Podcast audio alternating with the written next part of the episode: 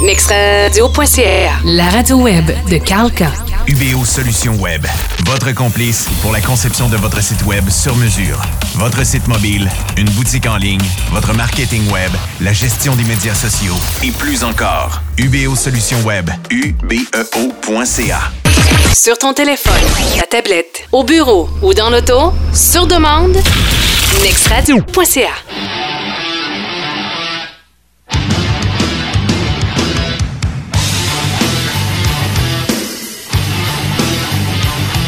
OK, vous êtes sur Next Radio. On est déjà jeudi 27 août et comme l'habitude, on va parler avec notre ami Stéphane Poulain une journée d'avance cette fois-là.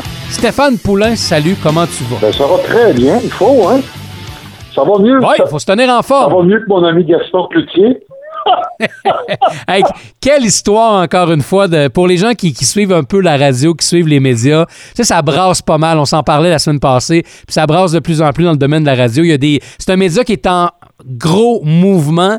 Puis malheureusement pour Gaston, parce que tu le connais plus que moi, tu as travaillé pendant des années avec lui, Gaston, lui, a été remercié complètement, congédié, hein, hier. Congédié euh, euh, par chaque FM. Euh, euh, écoute, c'est particulier. Je te dirais que tu disais que la radio est en mouvement, mais je te dirais plus qu'elle est en questionnement, plus qu'autre chose. Et on est en grande recherche. C'est comme un, je te dis, tu sais, un adolescent qui sait pas trop ce qui s'en va dans la vie. Là. Le monde de la radio Ouais. ressemble à ça présentement. là. Oui, oui, Le monde de la radio est en crise d'adolescence, Stéphane. C'est ça qu'on devrait dire. Oui, oui, il faut. Moi, je pense que la radio euh, se dirige à la bonne place. On doit aller vers le talk parce que maintenant, euh, euh, de la musique, les gens ils peuvent en écouter euh, euh, sur Internet, sur YouTube, sur le iPod, n'importe quoi, sur le cellulaire.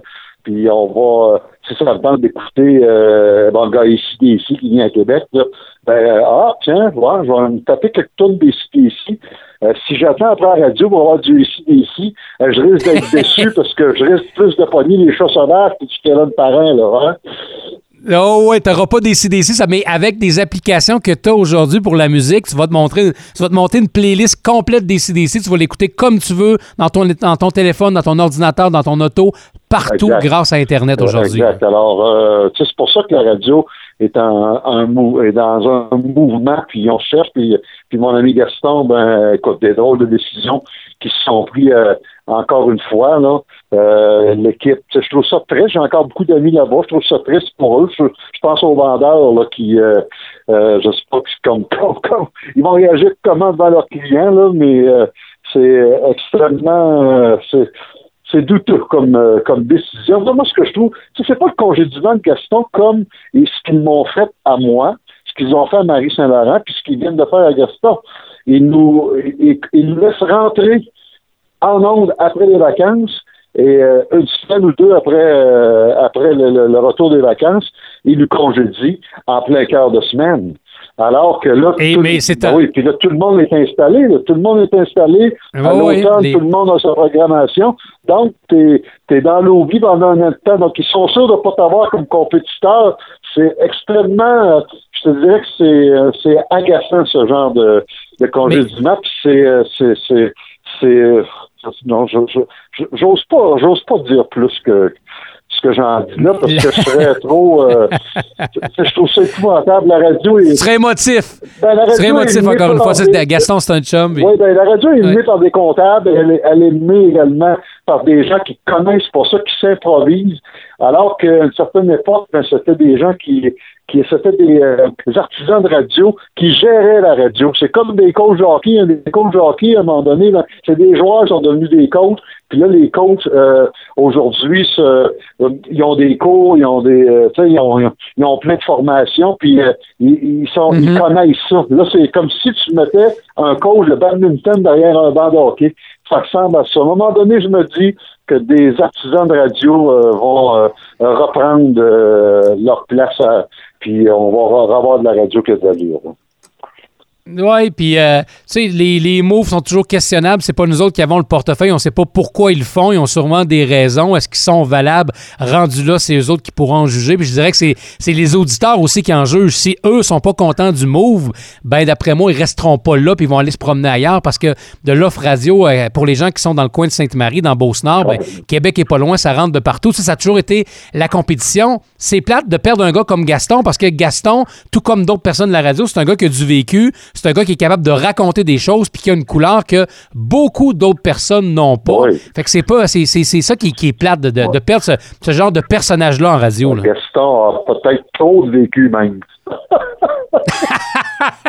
j'ai, euh, tu, as jasé hier, puis j'ai jasé aussi. Je vais y parler dans les prochains jours là, sur Next Radio. Ben euh, je vais laisser Gaston se dépomper un peu, puis je vais prendre un petit peu de temps pour jaser avec lui, qui me, qui me parle un peu de son bilan des dernières années, puis qui se défoule un petit peu en même temps. Moi, je vais parler aujourd'hui. J'ai parlé, puis euh, il fait toujours annuellement son, son parti Super Bowl. il nous reçoit chaque année, et je lui ai demandé pour... J'avais une inquiétude à savoir s'il allait être capable de payer son câble jusqu'au mois de février. que ça va être correct. OK, parfait, on est rassuré. Mais, mais bonne chance pour le reste à, l'ami Gaston. on va y parler dans les prochains jours sur euh, Next Radio. Euh, hey Stéphane, différentes choses. Je regardais euh, dans les, euh, les, journaux, dans les nouvelles des derniers jours dans le monde du sport. C'est assez tranquille. Je dirais qu'on est dans un, dans un bout de l'année où c'est tampon. Peut-être te mentionner d'autres choses. Je t'ai posé la question tantôt. c'est tampon. C'est tampon parce que là, on est en plein. Oui, oui, il y a la course dans le baseball majeur. Là. Ça, c'est intéressant. on en a parlé déjà des, des Blue Jays. On est en, en pleine course. Il reste encore un mois de baseball. On, on regarde ça aller. Puis on se change le premier rang des Yankees et Blue Jays, tout ça mais euh, les cas d'entraînement aussi sont pas encore commencés. Alors que Eugénie Bouchard gagne toujours pas. Tu sais, c'est tranquille. hey, Eugénie Bouchard, là, c'est euh, pauvre elle. Je sais pas où elle s'en va. Je sais pas qu'est-ce qui s'est passé. Elle a, euh, elle a perdu la tête bien raide ou elle était surévaluée puis elle s'est ramassée dans, dans, dans, un endroit où elle devrait pas être. Je, me pose des questions sur elle. Ben, moi, moi je trouve qu'on est extrêmement sévère. Elle est extrêmement jeune. Elle a pas, elle a quoi, euh, deux, trois ans, gros max, de, d'expérience sur, ah, le circuit de, de, l'ATP. Et euh, sans oublier que euh, elle joue tout le temps. Écoute, c'est les, c'est, ça, c'est les 200 meilleures joueuses de tennis qui s'affrontent dans les tournois dans le monde. Fait que des fois, t'affrontes la 200e, des fois, t'affrontes la première, des fois, t'affrontes la 52e. Ça fait qu'à un moment donné, là, c'est c'est à force de à force de oui oui ça va pas bien mais à force d'affronter tout le temps les meilleurs euh, la première année ça a bien été. Là elle a changé de coach elle s'est cherchée. Euh, je sais pas moi moi je suis convaincu que Jenny Bouchard peut peut revenir une, joueuse de tennis là. Euh, écoute au hockey là on dit tu remarques souvent le joueur recru qui a une grosse saison on dit toujours la king de la deuxième saison. Ça, c'est un peu ça peut-être. Que... Ça arrive souvent. Oui, ça arrive souvent. Puis, tu sais, le tennis, ça peut être la même affaire aussi.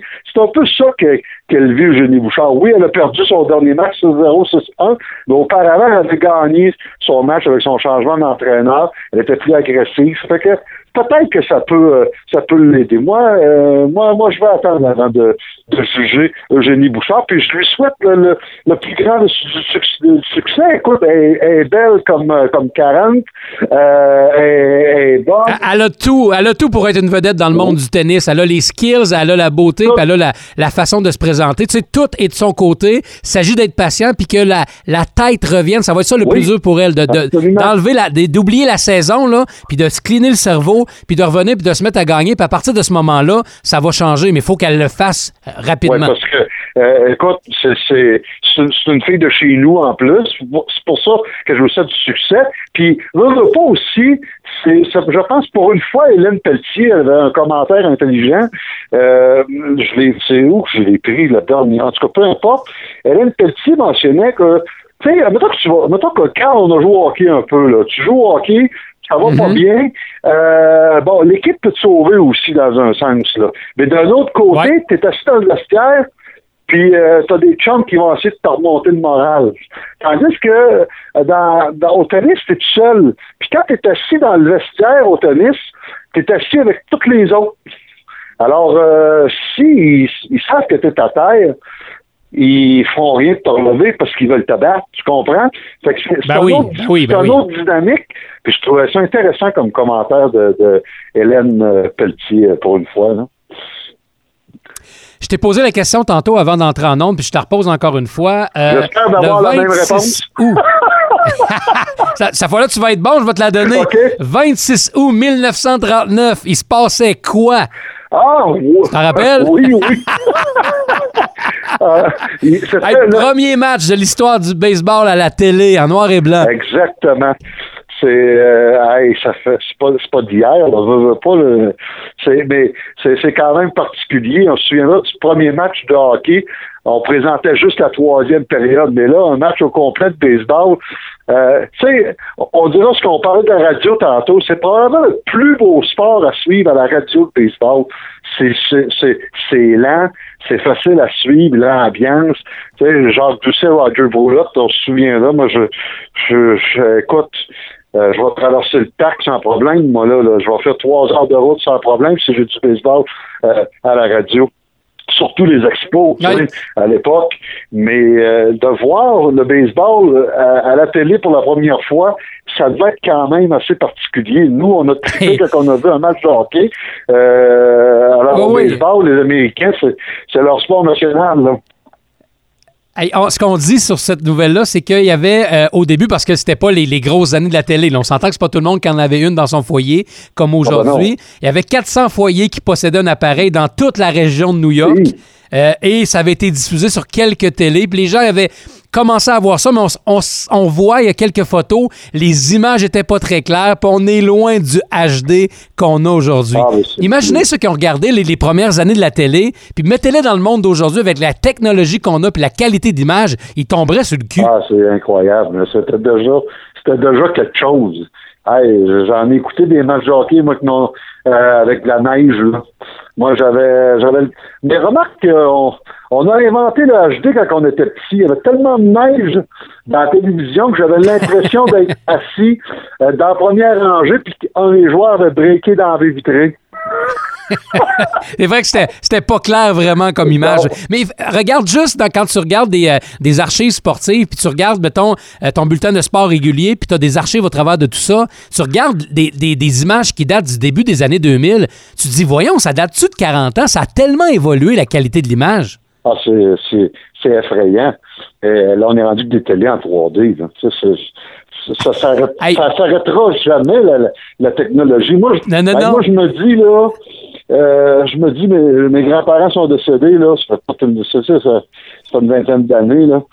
C'est pas si loin là, quand on regarde ça, mais ils reviendraient aujourd'hui, là. Puis, euh, Capoterait. Ils capoteraient. Ils capoteraient, c'est sûr. Hey. Hey, parlant de technologie, Stéphane, tu te rappelles-tu quand la Ligue nationale de hockey a essayé d'amener une rondelle qu'on voyait, qu'il y avait une ligne derrière quand on snappait, un genre de rondelle transparente, puis c'était du côté de Fox qu'on a essayé ça? Quand il y avait une passe, il y avait comme une Oui. ligne derrière. Quand il y avait un lancer, quand il y avait un snap, on avait des stats avec ça. Ça avait été essayé pendant quelques matchs. hein? Ouais, ben, c'est que les Américains, il avait- on a fait un sondage. Pourquoi le hockey ne marchait pas aux États-Unis? Les Américains, à la télévision, sont, ils, ils sont pas capables de voir la rondelle.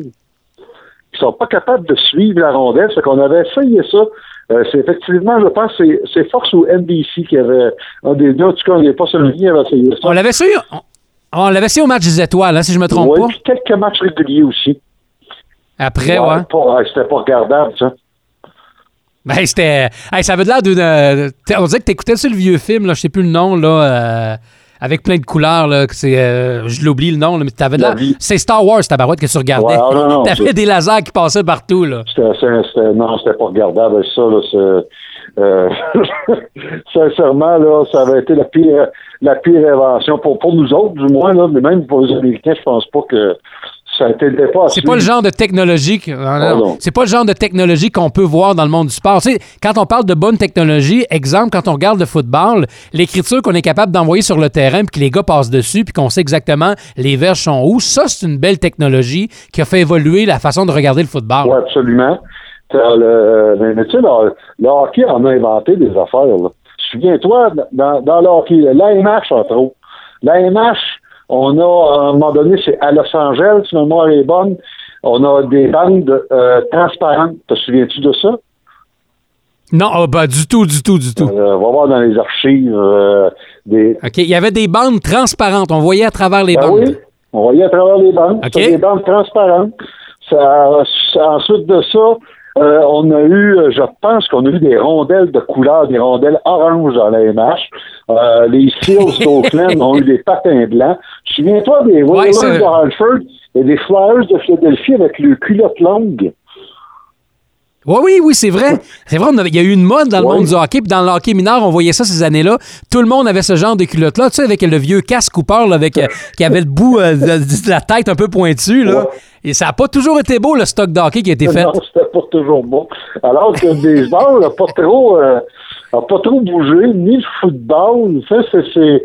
Dans le hockey, on a vu euh, toutes sortes de drôles, de, de drôles d'affaires euh, arriver. Parlant de drôles d'affaires d'arriver, parlant de hockey, j'imagine que tu vas te parler de l'arrivée des frères Stasny ou Ben, Stachny. on peut en parler un Hein? peu. Ouais. on sait plus comment le dire, mais euh, on peut en parler un peu parce que ça fait partie des nouvelles qu'on brasse tout le temps à chaque année quand on arrive à l'anniversaire de. Puis Ça fait quoi, 35 ans que les Stasny arrivaient à Québec? 35 ans, effectivement, que les, ben, les deux premiers, parce qu'ils sont pas arrivés les trois en même temps, faut se souvenir de ça. C'est Anton et Peter qui sont arrivés en premier, c'est ça? hein? Anton et Peter sont arrivés en premier dans une histoire fait rocambolesque avec Gilles Léger et Marcel Aubu qui euh, ont ramassé euh, euh, les deux frères Stachny en Autriche.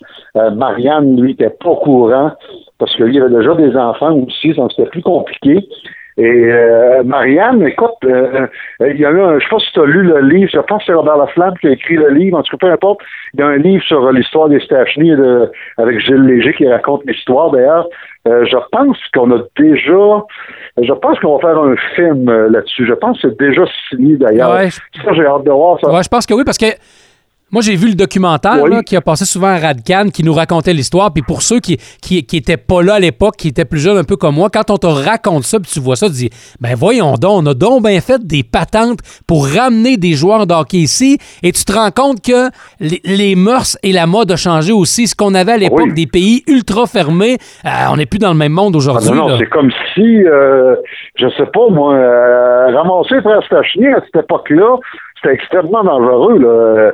Marcel Aubu a, a- mis sa vie en danger. Les frères Stachny également ont mis ce- leur vie en danger. C'est comme si, tu sais, pour les jeunes d'aujourd'hui là, qui euh, qui veulent pas comprendre, c'est comme si, euh, comment il s'appelle, là, euh, je vais pas perdre ma job comme la fille de Radio-Canada, là, avec Kim Jong-un, là, Kim Jong-2, là.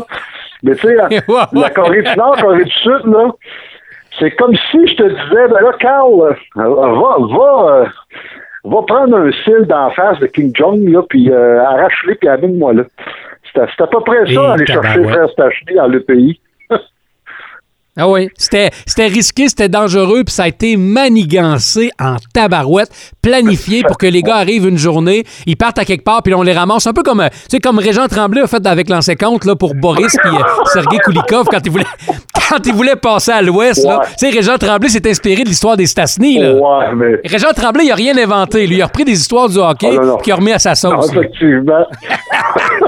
effectivement, il n'a pas inventé grand-chose. Euh, mais faut, faut dire qu'ils ont essayé à six reprises. C'est à, la sixième reprise que ça a fonctionné. Les cinq autres fois, Hey, euh, on a dû, euh, on même d'ailleurs, on a tellement essayé souvent que maintenant, Aubu et Gilles Léger étaient surveillés par euh, les gens en Tchécoslovaquie parce que euh, en plus, les jeunes qui nous écoutent vont dire là, un gars le bonhomme, la Tchécoslovaquie, ça se peut pas. Ben oui, à cette époque-là, c'était la Tchécoslovaquie. Aujourd'hui, euh, c'est devenu deux pays, les Tchèques et la Slovaquie. Là, je voudrais pas euh, faire euh, avoir une érection à PKP là, en disant ça, là. mais oui, c'est devenu des pays séparés. Mais, mais, mais reste que euh, Marianne a vécu une année d'enfer parce que lui, il était Ben oui. hyper surveillé. Euh, il y avait toujours des policiers, des gens du KGB, je sais pas trop, là, euh, devant sa porte. Et euh, il a même dû, euh, je lisais, il a même dû faire des réparations pour faire à croire que euh, qu'il partirait pas, lui. C'est qu'il a fait, il a fait Ah ouais, des ça. réparations de sa maison, puis à un moment donné, on l'a comme Ah, ok, bon, il partira pas. On l'a comme euh, laissé tranquille, puis en pleine nuit, il est parti toute sa famille, boum. il a fait ça d'une très... Mais je pense qu'il était. Ouais, puis il était en Simonac à- après ses frères au départ quand les deux gars sont partis, puis lui est resté là-bas, il a pas il a pas tripé, puis il en a voulu longtemps, puis dans le documentaire, ben, il le racontait, puis il disait ça a pris du temps avant qu'il s'en remette là. Puis je le comprends aussi là, tu vis dans un pays hyper fermé, tes deux frères viennent de sacrer le camp, puis toi t'es devenu l'homme à suivre partout comme si t'étais un meurtrier, Absolument. mais non, t'es seulement un joueur de hockey. Ben oui. Puis euh, euh, en plus de vivre ça, il perd, ses frères. Euh, il en voulait d'avoir aussi d'être parti sans lui. Il aurait aimé ça, lui tout, là. Puis là, là, ça devenait plus compliqué de quitter aussi. En tout cas, ça a été. ouais, je les en aurais voulu, moi aussi, là. Hey! Ah oui, c'est quelque chose aussi. Et puis Marianne était, plus vieillissant, est arrivé sur le tard une, année après. Ça a été plus difficile pour lui de s'adapter au style de la Ligue nationale de hockey parce qu'il n'est pas arrivé en même temps que les deux.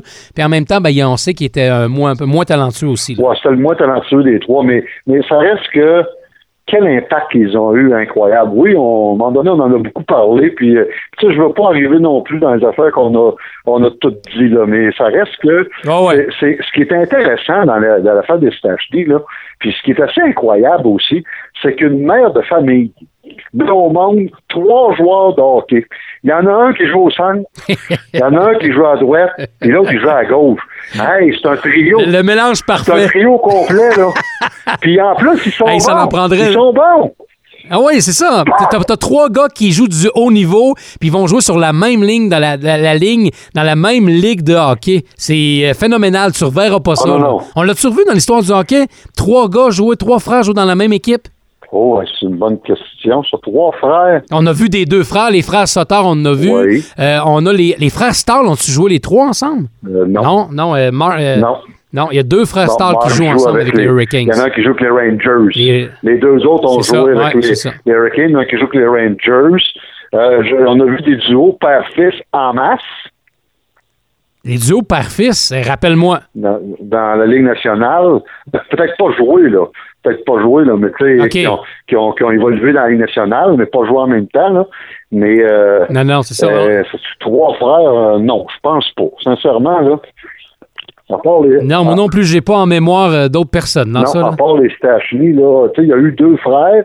Il y, y a eu les frères Hunter, mais ils ont pas joué euh, euh, vraiment ensemble. Dale, Mark et Dave, ils ont joué en même temps. D'ailleurs, euh, euh, euh, c'est Dale, Mark et Dale se sont battus d'ailleurs au vendredi saint, Canadien nordique, un contre l'autre.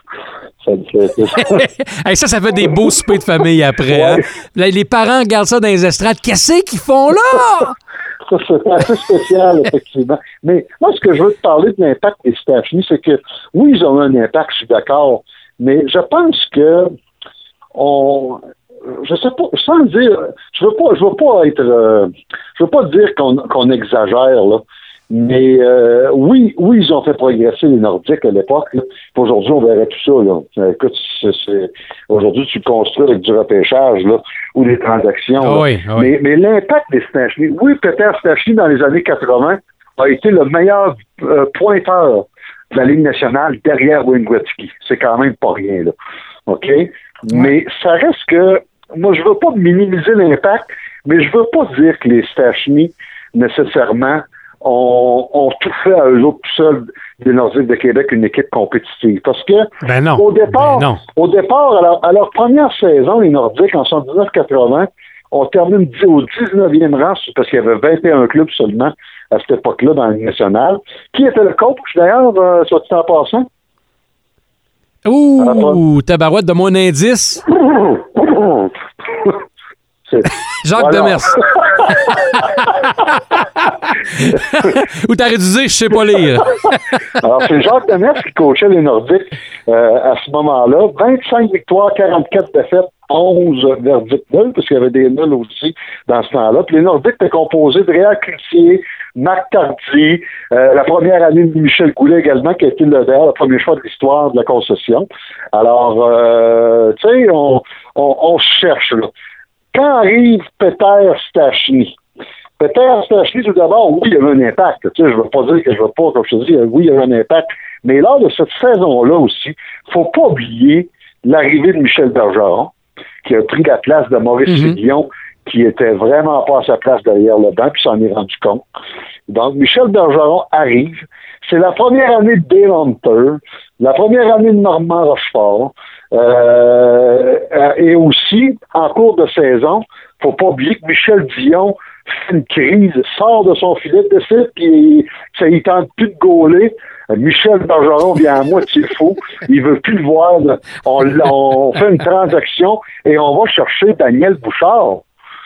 Ça ça, ça, a eu un impact majeur aussi sur les Nordiques de Québec. Mais pour revenir à Peter... C'est un, bon timing. L'arrivée des Stachny, c'est un bon timing en même temps avec tout ce qui s'en venait à Québec. Je te dirais que l'arrivée des Stachny, avec, euh, je te sais, les Dale Hunter, puis Daniel Bouchard, tout ça, sincèrement, je pense que ça a eu le, le même impact que l'échange de Rick Lindros quand on était allé chercher euh, Ron Extall, puis euh, Peter Fosberg, toute la gang. Je pense que ça a eu à peu près le même impact chez les Nordiques de, euh, Québec. Parce que Peter Stachny, sa première année, il faut dire qu'il remporte le trophée Calder.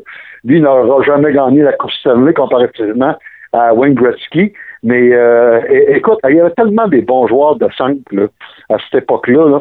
Je, te disais que Peter Stachny n'a jamais été nommé sur la première ou la deuxième équipe de l'étoile dans l'Union nationale, me croirais-tu? Euh, non, je pensais qu'il l'avait déjà été. Non.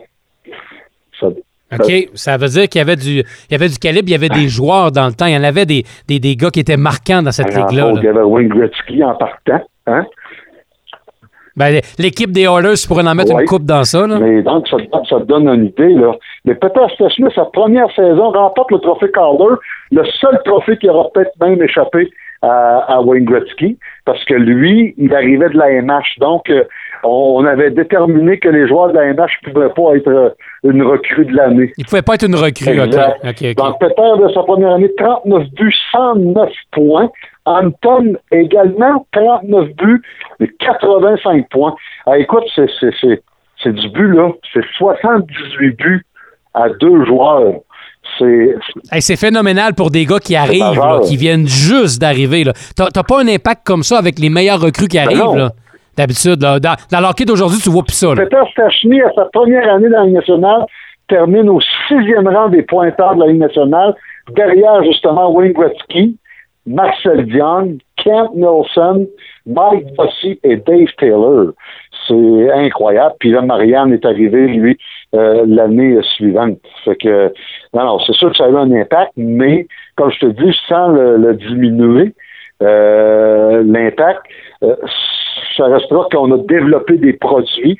Tu sais, quand on dit qu'on réinvente rien, quand on reconstruit une organisation, c'est avec tes produits. Ben, Dale Hunter, Normand Rochefort aussi euh, arrivait, une petite transaction de Daniel Bouchard, euh, faisait des Nordiques avec l'arrivée des frères Stachny. Écoute, c'est un trio complet, là. Tu as déjà Réa Cloutier, euh, Marc Tardy, Michel Goulet. tu as déjà un bon trio, mais après ça, c'est douteux. Là, tu es rendu que deux trios de la nationale, tu rajoutes des Hunter, toute la gang. Tu es rendu, tu tu deviens une équipe de hockey compétitive, puis en plus, L'année, l'année d'après, en 82, on élimine le Canadien en plein Forum de Montréal. Puis le plus beau souvenir de Peter Stachny, en 85, Steve Penny fait un arrêt de la, de la vitesse. Il, remet ça à droite parce qu'il n'est pas capable de la contrôler comme d'habitude. Puis euh, Peter Stachny élimine en, élimine en prolongation le Canadien euh, à nouveau. Ça, là, c'est au Forum encore. Les, ah les, images sont marquantes. Puis quand, euh, pour ceux qui regardent ça, les archives, tu le vois tout le temps. c'est, ah, c'est le meilleur moment des Nordiques. Malheureusement, il a jamais gagné. On n'a jamais été plus loin que ça. Non, ben, c'est parce que, tu sais, on dit, oui, regarde, je te dis que Stachny n'a pas eu, pas été nommé ses équipes d'étoiles, puis euh, tout ça. Puis c'est pourtant le deuxième meilleur joueur de la décennie des années 80 de la Ligue nationale. Mais c'est la même affaire pour les Nordiques de Québec. Ils ont été derrière les Islanders de New York et les Oilers de Mountain, qui, eux, ont gagné, je pense, huit Coupes Stanley dans les années 80. C'est ça. À eux deux. les chances étaient faibles ben de remporter quelque chose là-dedans. C'est quand même, c'est quand même toute une histoire, c'est quand même euh, euh, exceptionnel. C'est le fun de se rappeler ça. Puis surtout quand on se rappelle ça, oui, ça fait 35 ans. Moi, ça me fait dire deux choses. Un, je, je, m'en viens vieux, parce que je me souviens très bien de Peter Stachny. Moi, je me souviens aussi de Peter Stachny lorsqu'il est parti en 90, la transaction aux, Devils du New Jersey. Mais moi, le, plus beau souvenir que j'ai de Stachny, c'est oui, ce fameux but-là que je t'ai raconté contre le Canadien, mais également de le voir aussi au retour de Guy Lafleur à Québec, terminer sa carrière, et de voir Peter Stachny, Joe Sakic et, euh, et Guy Lafleur sur la même patinoire, pour moi, c'est une image aussi qui, euh, qui, qui, qui est marquante. Ces gars-là ont joué ensemble. Stéphane, merci. Bah oui, c'est euh, c'est quelque chose. Là, euh, on verra pas ça. t'es as vu. Toi, t'es plus vieux que moi. T'es as vu. Moi, j'étais un peu jeune pour aller voir dans- à cette époque-là. Euh, hey, Stéphane, merci pour la page d'histoire. Puis je vais te faire une fleur. Je te congédie pas tout de suite. Je te reprends la semaine prochaine. Je vais avoir fait une, une semaine de plus que mon ami Gaston. Salut, Stéphane. Merci. Salut, bye bye. Ta prochaine radio. Nextradio.ca